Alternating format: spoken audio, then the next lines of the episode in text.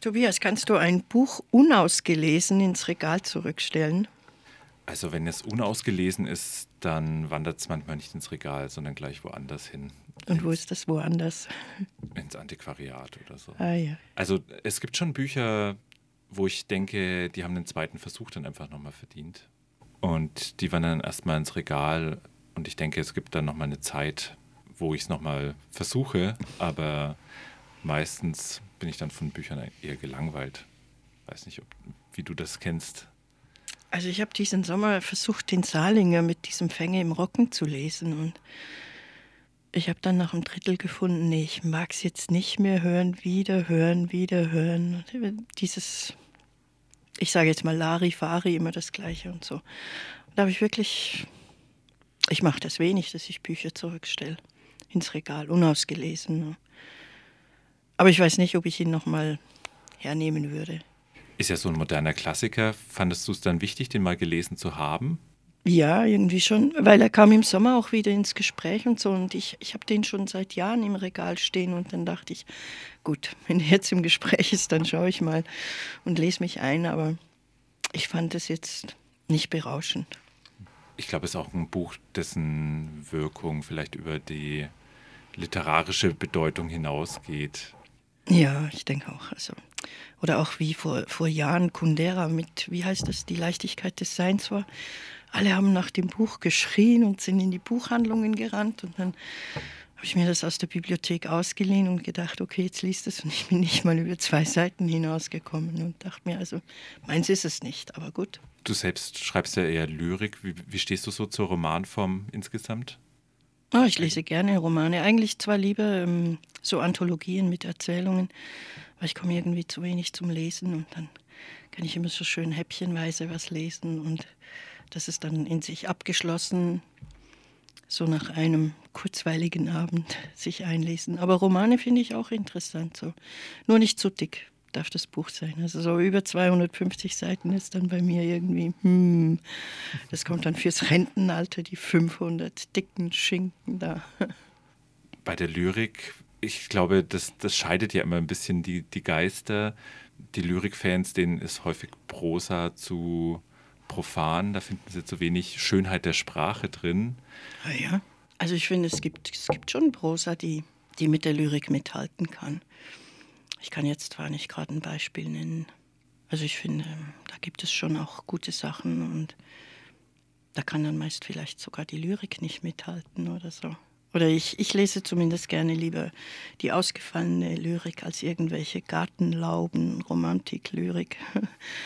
Schon eher ein bisschen das Experimentelle, wo Sprache wirklich verdichtet ist. Und, aber nicht zu sehr, also verdichtet in dem Sinne, dass, ähm, wie soll ich das beschreiben? Also zu sehr ausgefallen. Also wenn dann so, so Worte reinkommen, die völlig bei den Haaren herbeigezogen sind, auch für, für den Zusammenhang, was ich schreiben oder was der Dichter, die Dichterin schreiben will oder aussagen will, dann finde ich also, hm, äh, bitte bleibt noch ein bisschen im Leben stehen und beschreibt nicht irgendwelche Situationen, die vielleicht nicht möglich sind. Obwohl ich mich da auch selber an der Nase nehmen muss. Ich fahre da manchmal auch gerne so Seitenstraße raus. Sag mal, eben wegen dem äh, ein Buch unausgelesen ins Regal zurückzustellen. Da knüpft sich meine eine Frage, die ich auch noch habe hier. An was scheitert dein Buch, deiner Ansicht nach? Weil du liest ja viele Bücher, kritisierst sie auch auf deinem Literaturblog. An was scheitert dein Buch? Also, ich glaube, Bücher scheitern selten daran, dass die Autorinnen und Autoren zu viel wollen, finde ich. Mhm. Solche Bücher finde ich immer eher spannend. Das kann dann schon auch eine anstrengende Leseerfahrung werden. Aber für mich scheitern viele Bücher eigentlich daran, dass sie zu wenig wollen, dass sie sich anpassen, anbiedern wollen, auch an die Leserinnen und Leser. Ich meine, wir wissen alle, es gibt Zehntausende Buchveröffentlichungen, glaube ich, im Jahr. Und vieles davon ist, finde ich, halt Futter und hat sehr wenig literarischen Nährwert. Und das ist eigentlich das, worauf ich achte oder was mir besonders gut gefällt, dass es wirklich Bücher sind, die sowohl es verstehen, eine gute Geschichte zu erzählen oder eine Geschichte auch ungewöhnlich zu erzählen, als auch einen Stil zu finden, einen Sprachstil. Also das ist das, was mich anspricht und ich, ich bin immer schnell am beiseite legen, wo wir es vorhin schon drüber hm. hatten, wenn ich das Gefühl hatte, hier wird jetzt eigentlich nach dem 0815-Schema baukastenartig ein Roman gestrickt. Da bin ich sehr schnell gelangweilt. Mhm. Und das finde ich dann eigentlich das Scheitern eines Buches, weil wenn ein Buch äh, den Leser langweilt, dann hat es verloren. Also ich achte zum Beispiel auch noch aufs Buchcover. Also schaue ich irgendwie auch noch drauf, wie, wie sieht das aus oder wie ist das gemacht. Mhm. Ich finde, das, das Aussehen eines Buches, das Papier und alles ist schon auch wichtig. Mhm. Geht mir genauso. Ich, ich finde, Bücher sind auch mit die schönsten Gegenstände überhaupt, die ich einfach total gerne in die Hand nehme oder die sofort so was Anziehendes für mich haben. Und ich finde es sehr schön, dass jetzt auch Verlage wieder mehr Wert legen auf Buchgestaltung, was dann sich manchmal leider im Preis sehr niederschlägt. Aber manchmal bin ich auch begeistert von Online-Literatur oder so, weil ich mir denke, dann rückt wirklich so das Wort ins Mittelpunkt oder der Text in den Mittelpunkt und all dieses drumherum, die Verpackung zählt dann gar nicht mehr. Ich glaube, so stelle ich mir auch ein bisschen das Lesen am E-Book-Reader vor. Ich habe selber keinen und ich glaube, ich werde mir auch so schnell keinen anschaffen. Aber ähm, vielleicht nimmt man dann wirklich Texte manchmal ganz anders wahr, wenn man die Verpackung einfach beiseite lässt. Ja, da wollte ich dich eigentlich auch fragen, eben, wenn du sagst so, das Begreifen, das Angreifen eines, eines Buches, wie, wie stehst du dann zum E-Book? Also ich selber habe auch keins und ich versuche mich dem zu verweigern. Ich denke, zu viel am Bildschirm zu lesen habe, da möchte ich nicht noch ein Buch am Bild, also nochmal auf einem anderen Bildschirm lesen. Und eben, es ist was Besonderes, ein schöner Gegenstand und den kann man irgendwie so, je nachdem, mitnehmen. Genau.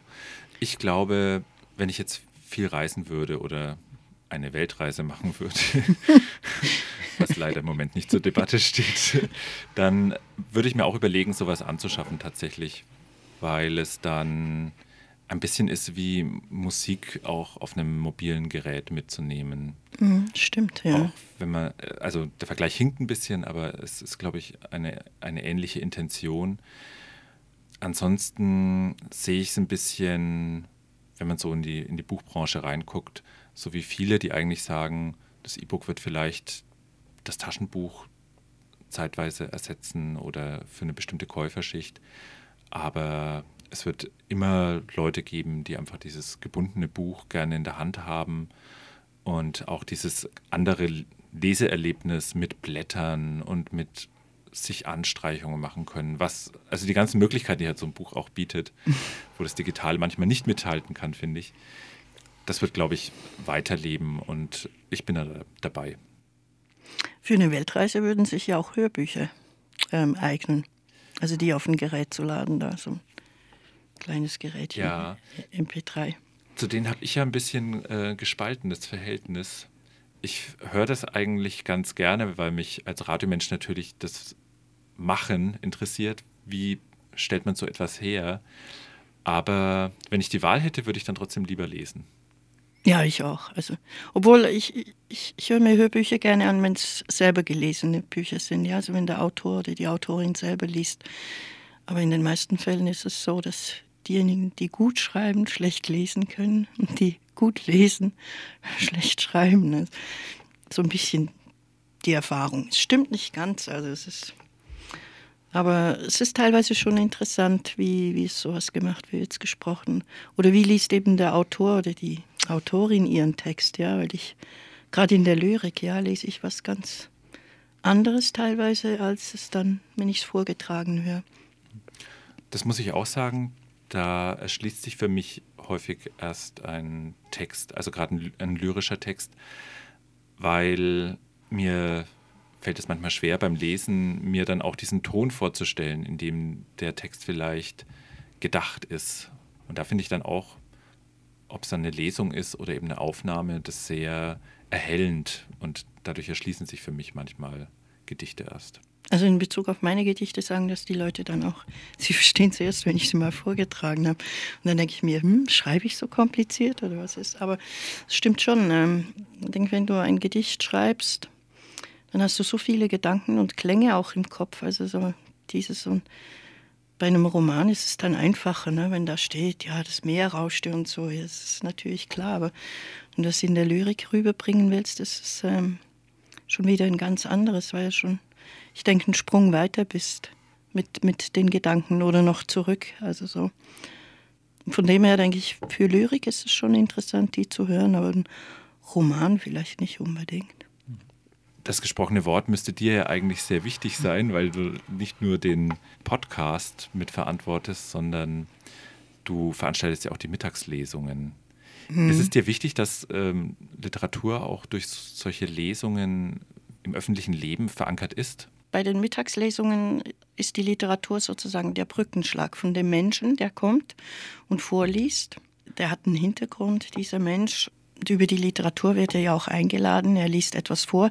Er trägt etwas Persönliches auch vor, seine Lesevorlieben oder ähm, was er gerade aktuell liest wir sprechen dann eigentlich an diesen Mittagslesungen konkret nicht über die Literatur, über das, was er mitgebracht hat, sondern über das Engagement oder den Beruf oder aktuelles Zeitgeschehen, was weiß ich, es kommt immer drauf an.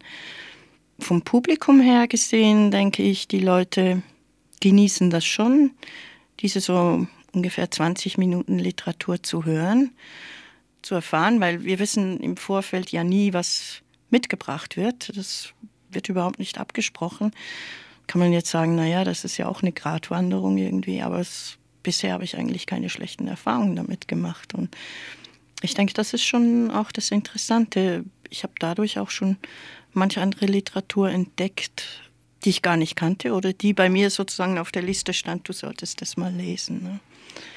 Und auch mit anderen Sachen, also mit dem Literaturpreis der Nürnberger Kulturläden dafür diese Nachwuchsautoren, ist mir schon dann die andere Seite wichtig, eben so junge Leute schreiben irgendwie zu fördern, auf eine Art, also auf eine kleine Art irgendwie. Oder dann auch zu verfolgen, was aus denen dann so wird. Ähm, bleiben sie am Ball, bleiben sie nicht am Ball. Ähm, war das halt nur so eine kurze Phase. Ist auch interessant zu sehen, so wie, wie die Strömungen sind, also was da so manchmal reinkommt. Ist es dann auch ein Stück weit die soziale Funktion von Literatur für dich? Da bin ich mir nicht ganz sicher, ob man da von einem Bedeutungsverlust oder so sprechen kann, weil es werden ja weiterhin total viele Bücher aufgelegt, auch verkauft. Aber ich habe immer das Gefühl, so eine Auseinandersetzung oder das Reden mit anderen über Literatur wird schwieriger, weil einfach so verschiedene Nebenschauplätze an Interessen entstehen zum Beispiel. Wie geht es dir da? Schon, ja. Also dieser Austausch über Literatur oder auch eben, ähm, wie, wie hat Sprache in der Literatur zu sein oder wie sollte sie sein, wo sollte sie aufpassen, sich zurückhalten und so, findet schon, schon zu wenig statt. Also jetzt gerade auch unter den Schreibenden selber. So. Ich denke, das hat dann mit der Eitelkeit zu tun bei denen. Also so ein bisschen, ah, mein Schreiben ist so gut und daran bleibe ich und da lasse ich mir nicht reinreden und so. Ne? Mhm. Kennst du dann noch die Auseinandersetzung zum Beispiel bei Autorinnen, Autorentreffen, wo man sich gegenseitig Texte vorliest und sich darüber auch mal fetzt? Also ich kenne es ja von den Museenlesungen aus der Gruppe, ja, wo wir die Texte besprechen. Und da ist es teilweise dann schon auch ein Fetzen. Manchmal wird es gleich abgesegnet, ja, ist wunderbar, vielleicht noch das eine oder andere Wort eher umstellen oder so, aber dann teilweise schon und dann merke ich dann schon auch, dass ich nach Hause gehe und mir denke, hm, die haben ja dermaßen meinen Text auseinandergenommen, das ist eine Frechheit, das will ich nicht oder so. Wo ich mich dann in der Gruppe ähm, hinstellen muss und sagen, nö, das habe ich so geschrieben, das will ich, dass das so stehen bleibt. Ne?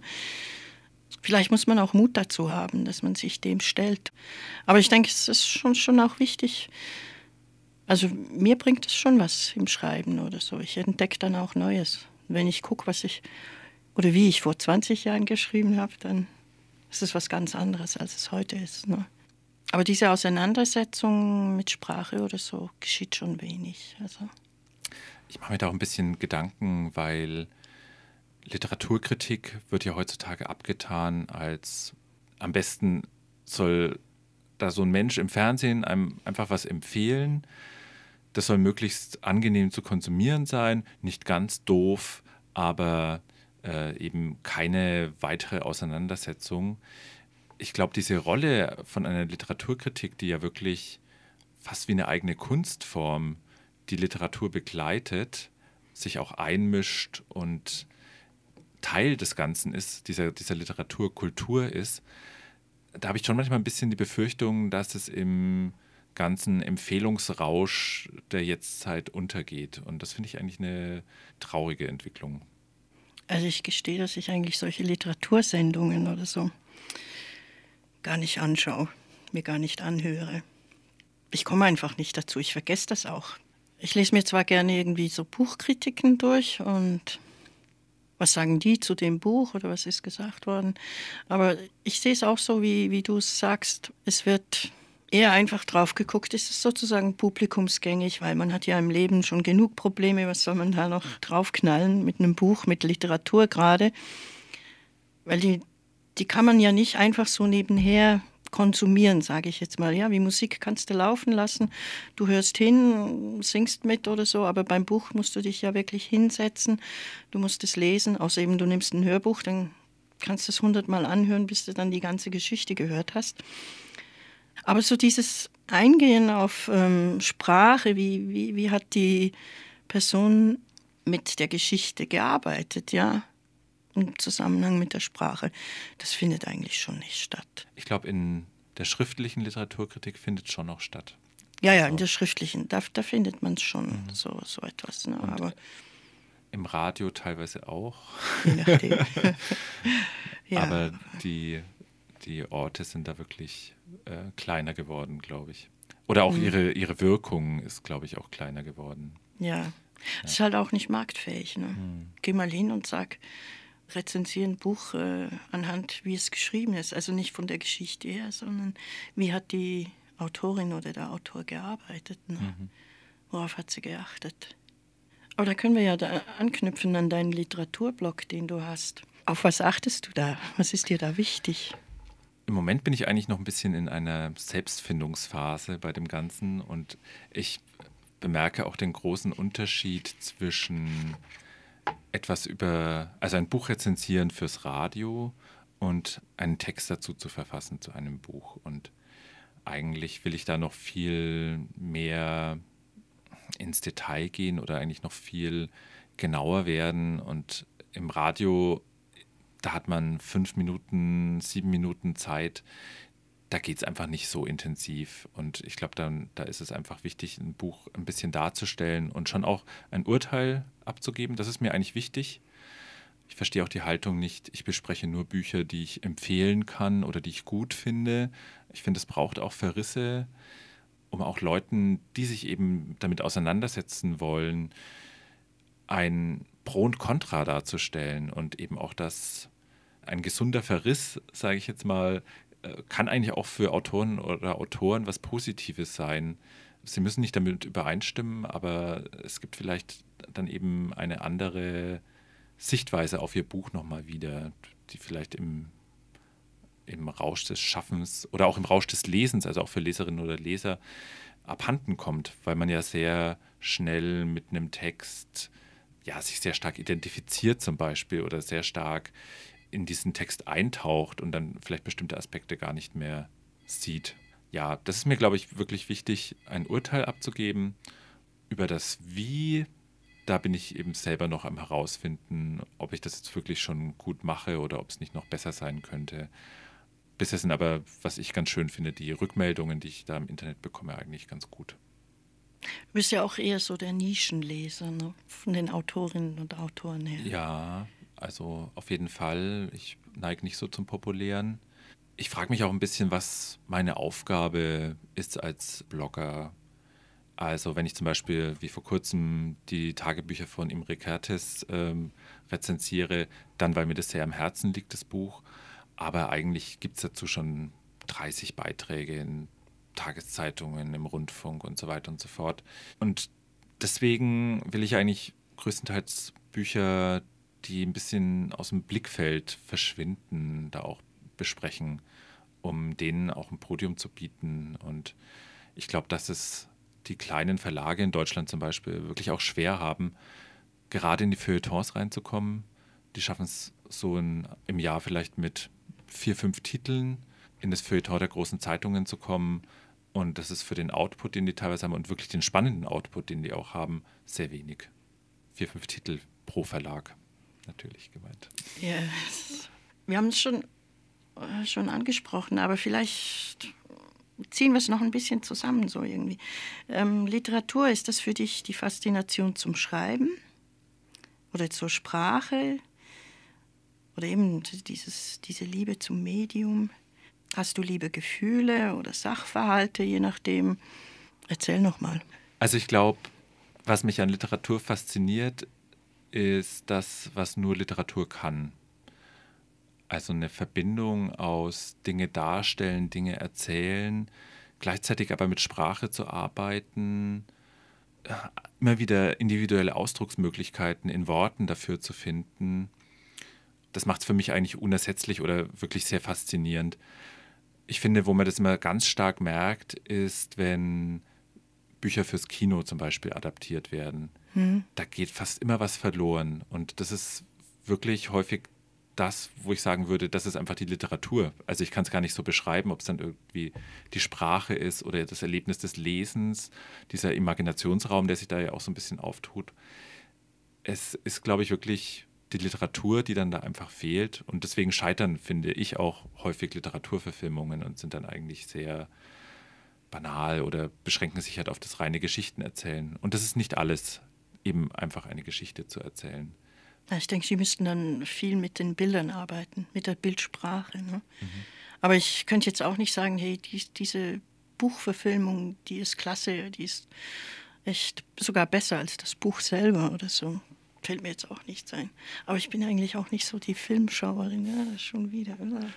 Aber sag mal, wie streng gehst du dann so eine Buchbesprechung an? Also wenn du ein Buch hernimmst, schaust du mal die Biografie von dem Autor oder der Autorin an, kann man über die vielleicht auch noch ein soziales Engagement oder so erzählen oder Preise, Buchpreise noch und nöcher. Oder stellst du das zur Seite und gehst einfach auf die Geschichte ein, die Handlung? Hm. Oder eben die Sprache. Wissen wir, schaust du sehr genau hin. ja, also ich habe ja den Luxus, eigentlich da keinem großen Druck zu unterliegen. Das heißt, ich kann einfach mich auch dagegen entscheiden, ein Buch zu rezensieren, zum Beispiel, wenn ich sage, ja, das war jetzt für mich selber vielleicht ganz schön, das zu lesen, aber was ist irgendwie, was habe ich darüber zu sagen? Was gibt es da mitzuteilen? Warum ist es wichtig, darüber was mitzuteilen? Und äh, bei Autorinnen und Autoren, ich finde, da gerät man häufig auf einen Holzweg. Also wenn man sich Biografien anguckt, auch Preise, die ja dann häufig in Deutschland zum Beispiel zu Hunderten verliehen werden. Ich glaube, es sind dann wirklich eher manchmal sogar winzige Aspekte, auf die ich dann irgendwie aufmerksam werde. Manchmal sind es tatsächlich auch Vergleiche. Also für mich ist halt ein großer Unterschied, ob jetzt ein Autor mit was weiß ich, den Surrealisten oder dem Nouveau Roman oder so verglichen wird oder halt gesagt wird, ja, liest sich super, T.C. Boyle, Jonathan Franzen als Vergleichsmarken hergezogen werden. Nicht, dass ich gegen die beiden jetzt explizit was hätte, aber das macht für mich einen riesen Unterschied, ob jetzt eine Autorin, ein Autor wirklich versucht, sich vielleicht eher an avantgardistischen Strömungen oder so etwas zu orientieren oder eben einfach an modernem Lesefutter in Anführungsstrichen oder am Roman des 19. Jahrhunderts, wie es ja sehr populär ist momentan. Mhm. Und das weckt meine Neugierde, wenn Leute wirklich versuchen, an ungewöhnliche Traditionen anzuschließen oder auch zu sagen, was heutzutage ja sehr selten vorkommt, weg mit allen Traditionen, ich will jetzt was ganz Neues, aber Was ist ganz Neues? Ja, genau. so schwierig. Ja, die Zeit ist, glaube ich, ein bisschen vorbei, aber so wäre ich neugierig. Und strenge, hm, streng finde ich das falsche Wort. Mhm. Also Genauigkeit finde ich wichtig, aber es kann auch ein Buch, also was ich jetzt zum Beispiel gerade gelesen habe, ein total abstruser, sich an Science Fiction und an der Apokalypse abarbeitender Roman über das Verhältnis zwischen Türken und Kurden relativ unausgegoren sein, also wo es wirklich viele stilistische Spielereien gibt, die ich eigentlich misslungen finde. Aber dann ist der ganze Roman eigentlich in seiner ganzen Art und Weise so überraschend und hat so eine seltsame Wucht, dass man sich dem eigentlich auch nicht entziehen kann. Und mhm. so geht es mir dann eigentlich auch. Und dann kann ich trotz Fehlern das Buch eigentlich gut finden, weil es irgendwie was Neues eröffnet. Ja. Du hast das mit den ähm, sozusagen mit den Vergleichen ähm, ähm, angesprochen. Ich weiß nie, was ich so ein bisschen davon halten soll. Ich denke, es gibt vielleicht so eine gewisse Orientierung für mich als Lesende. Aber wenn dann gesagt wird, ja, so sozusagen ein Kind der Ingeborg Bachmann oder gehört in diese Richtung der Avantgarde oder in die, in die Richtung von dem und dem und also ich als Schreibende habe da dann manchmal so den Eindruck, hm, jetzt werde ich da so in eine Schublade gesteckt, ja. Und das will ich eigentlich nicht. Und ich habe doch meinen eigenen Stil. Ich denke, für die Lesenden ist es vielleicht auch eine Orientierung, um dann zu sagen, gut, wenn, nehme an, ich bleibe nochmal bei der Ingeborg Bachmann, ich bin ein Fan von Ingeborg Bachmann, dann lese ich alle, die Ingeborg Bachmann-Preis bekommen und dort nominiert sind und dorthin pilgern und so. Ne? Ähm, auf der anderen Seite denke ich, hast du dann immer so ein Korsett, wo du nicht raus kannst als Schreibende. Ne? Du bist dann immer irgendwie, entweder du befreist dich davon oder du bleibst da immer drin, ja. Ingeborg Bachmann-Stil, Ingeborg Bachmann-Stil. Oder ich denke, ich sehe es auch so bei Nora und Eugen Gomringer, ne? Papa, Tochter, ne? beide schreiben, ähm, beide wagen andere Sachen und sie wird dann immer so hingestellt als die Tochter von ihm und er als der Papa von ihr. Und da denke ich mir manchmal, hm, die haben doch auch noch ein eigenes Leben. Also so kann man vielleicht in die gleiche Richtung tun. Ne? Also so, ich sage jetzt mal Bücherregal, weißt du so. Da oben steht die Lyrik, unten die Romane, dann die Krimis und so. Ne? Das vielleicht schon, aber dass man sie nicht als eigenständig stehen lässt, das gefällt mir manchmal schon nicht so. Ja. Ich glaube auch, ein kluger Verlag macht es ja nicht und arbeitet so stark mit Namen, mhm. mit Vorbildern oder mit starken Einflüssen, sondern versucht eben ein, in einem, was ja schwierig ist, in einem kurzen Informationstext irgendetwas zu transportieren über den Stil, in dem das Buch geschrieben ist. Aber ich denke wirklich, wenn man dann ein bisschen in Genres oder Kategorien denkt, dass das eigentlich nötig ist, um auch die Leute zu informieren, einfach über das ja, Buch. Klar. Und für mich ist eben ein großer Unterschied, ob es jetzt der große Gesellschaftsroman ist oder ob es eben ein. Des Jahres. Ja, genau. oder ob es ah. jetzt, jetzt ein Buch ist, über das ich lese, es ist eine, eine poetische Sprache mit surrealen Elementen oder so. Hm. Mich interessiert jetzt eher das Zweitere. Aber die, der Vergleich mit großen Namen, das ist, glaube ich, wirklich schwierig. Und ich kann auch die, die Schriftstellerinnen und Schriftsteller verstehen, dass sie da sich dagegen wehren. Die Frage ist, was die sagen würden. Ne? Die sind ja meistens alle schon tot. Ne? Dass da so viele Kinderlein sehen. Oh, die schreiben wie ich. Boah, ah, stimmt nicht. Das wäre schon interessant. Ne? Könnte ja. man vielleicht mal eine Geschichte drüber schreiben. Ja, es trafen sich da im Himmel oben. ja, richtig. Ich, ich finde es auch häufig so unpassend, weil es wird sich ja dann immer an den berühmten Namen abgearbeitet. Ja. Und wenn ich dann die Bücher lese, dann stelle ich häufig eher Parallelen zu nicht so bekannten Autorinnen und Autoren mhm. fest, die aber halt nicht genannt werden, weil. Sind halt noch nicht so weit. Ja, genau. Ja. Ich hätte noch eine Frage, diese klassische. Damit könnte man ja fast den Abschluss machen. Oder dann die Überleitung, wenn du auch Stichwörter beantworten willst. Meine berühmten Stichwörter. Wann hast du das Lesen entdeckt, für dich entdeckt? Das ist eine Frage, die ich mir in letzter Zeit, wo ich so viel lese, eigentlich häufiger stelle, warum das bei mir als Jugendlicher nicht so umfassend passiert ist. Also ich habe durchaus angefangen, so mit 13, 14 Jugendliteratur zu lesen, aber es ist eigentlich nicht in der Menge passiert, wie ich es bei anderen Leuten immer wieder höre, die dann die ganzen Jugendbuchklassiker zum Beispiel lesen, ob es dann Ottfried Preußler, Krabat oder die Schatzinsel oder irgendwie solche Sachen sind. Wie ich ein junger Erwachsener war, gab es einen wichtigen Einfluss, das war meine große Schwester. Die hat mich dann ein bisschen an moderne Literatur herangeführt. Also Paul Auster zum Beispiel war dann so ein Autor, den ich sehr viel gelesen habe. Und eigentlich hat es wirklich erst vor sieben, acht Jahren Klick gemacht. Und zwar ist mir aufgefallen, dass ich eigentlich immer nur im Urlaub wirklich viel gelesen habe oder mal ein Buch so in einem Zug oder am Stück durchgelesen habe. Und da total glücklich war und sehr viel Spaß dran hatte. Und dann habe ich mir irgendwann gedacht, Mensch, eigentlich ist dir das doch total wichtig. Du zehrst da enorm davon. Warum schaffst du es nicht, das irgendwie in den Alltag mit rüberzunehmen? Und dann habe ich mir wirklich das zur Aufgabe gesetzt und mir halt auch mal ein Buch gekauft und gesagt, so, das wird jetzt, wird jetzt gelesen und du beschäftigst dich damit. Und dadurch kam dann ganz automatisch aber auch so ein Sog, dass ich dann eigentlich so reingesaugt wurde in die Literatur. Und das hat sich seitdem eigentlich immer nur verstärkt. Genau. Also bei mir war es ähm, die erste Lehrerin, die ich hatte. Die hat uns dann, ich hatte noch Samstagsschule und immer in der letzten Stunde hat die uns Geschichten vorgelesen. Das war für mich so, jeder Samstag war ein Highlight. Also da. Und ich weiß, also ich kann mich nicht mehr an alle Bücher erinnern. Das waren halt die Klassiker Momo und dann irgendeines von Jim Knopf noch. Und dadurch habe ich das Lesen entdeckt. Ich bin eigentlich in einem sehr literaturarmen Haus, bucharmen Haus aufgewachsen. Aber die Bibliothek war nicht weit und ich hatte dann x Lesetäschchen und bin da immer hingepilgert und habe viel gelesen. Also es war immer irgendwie so eine Welt, in der ich mich wohlgefühlt habe. Solange ich eben bis dahin zurückdenken kann. Ne?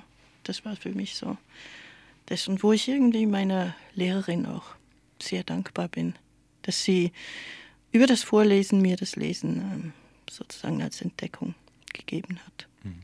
Aber ich glaube, das ist der Unterschied, dass du dann irgendwann auch zu den Büchern hin bist. So klingt das ein bisschen für mich, wenn ja. du in die Bibliothek und aktiv dir auch was geholt ja, hast. Genau. Und ich glaube, ich war als Jugendlicher noch so, die Bücher sind so zu mir gekommen. Aha. Und dann hat halt meine Schwester, meine kleine Schwester, eben Michael Ende gelesen zum Beispiel, dann habe ich es halt auch mal gelesen. Aber dieses, dieses aktive das gab es dann schon, ja, auch so zwischen 20 und 30 gab es das, aber da war das wirklich ganz vereinzelt. Ja, vielleicht fünf Bücher im Jahr oder so. Die Schullektüre, so in etwa. Ja, genau, das gab es dann auch mal. Aber äh, wirklich das, wo ich jetzt sage, ich bin eingetaucht, das mhm. ist erst seit ein paar Jahren. Ja, nee, das, das war schon immer so. Aber ich könnte mir ein Vorbild an dir nehmen und dass ich eben sage, so, jetzt lese ich mal zwischen zwei und drei Uhr nachmittags lese ich an einem Buch und nicht irgendwie so die fünf Minuten vor dem Einschlafen. ähm, ich bringe das noch nicht fertig, aber wer weiß. Irgendwann komme ich ins Rentenalter und da stelle ich mir dann vor, ich sitze da in einem Liegestuhl und dann lese ich diese ganz, ganz dicken Bücher, weil dann habe ich wirklich Zeit. Ja. Es ist wirklich auch eine Sache von Tagesgestaltung, dass man das auch mit einbezieht und sich da bewusst auch Zeit dafür nimmt. Eine Freundin von mir ist eigentlich ein großes Vorbild, weil die es wirklich schafft, morgens eine Stunde eher aufzustehen und dann erstmal eine Stunde zu lesen. Hm. So weit bin ich noch nicht. ich gehe dann mit dem Hund spazieren. genau, es gibt ja auch andere schöne Sachen. Genau.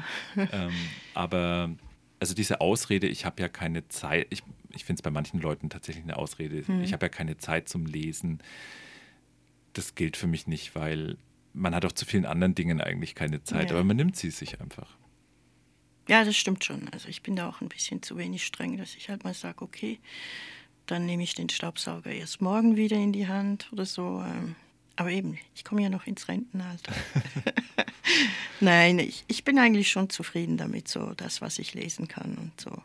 Ich denke, das war schon immer so ein bisschen in meinem Leben ähm, immer so eine Nachtsache zu lesen. Also ich habe ich lese nur tagsüber, wenn ich eben Urlaub habe wie du. Ne? Da kann ich dann an einem Tag ein Buch lesen und am nächsten Tag das nächste wieder so. Genau, wunderbare so. Sache. ja, dann und das ist auch was Schönes dann. So. So, aber jetzt bin ich gespannt auf deine Stichwörter. Also gut. Lesebändchen. Zum Glück nicht aus der Mode gekommen. Inhaltsverzeichnis. Überspringe ich meistens. Vorwort Nachworte finde ich häufig erleuchtender. Das Happy End? Ja, nicht unbedingt nötig. Über Poesie haben wir eigentlich schon gesprochen, aber vielleicht gibt es irgendwie einen Satz. Poesie? Oh, schwer. Ich glaube, ein Text ohne Poesie ist eigentlich trocken und tot. Ein bisschen Poesie muss überall drin stecken. Hm, Bücherregal? Hm, Gibt es bei mir nur in der Mehrzahl und äh, da stoße ich ständig an die Grenzen, das noch ordentlich ähm, in die Wohnungseinrichtung einzubeziehen. Hm. Buchwidmungen? Sind mir überhaupt nicht wichtig. Und das Lustige ist, dass ich damit auch schon mal einen Autor, den ich interviewt habe, beleidigt habe, weil ich sein Buch nicht mit einer Widmung haben wollte. Kinderbücher. Ich habe als Kind selber wenige gehabt, aber ich habe es mir zur Aufgabe gemacht, meinen Nichten und Neffen jetzt immer schöne Kinderbücher zu schenken. Journalismus und Literatur. Können das Geschwister sein? Das, Das, ist eigentlich über das Stichwort hinaus. ah, Ja, aber ich glaube, das sind tatsächlich Geschwister und deswegen kommt man, wenn man das eine betreibt, eigentlich auch um das andere nicht herum.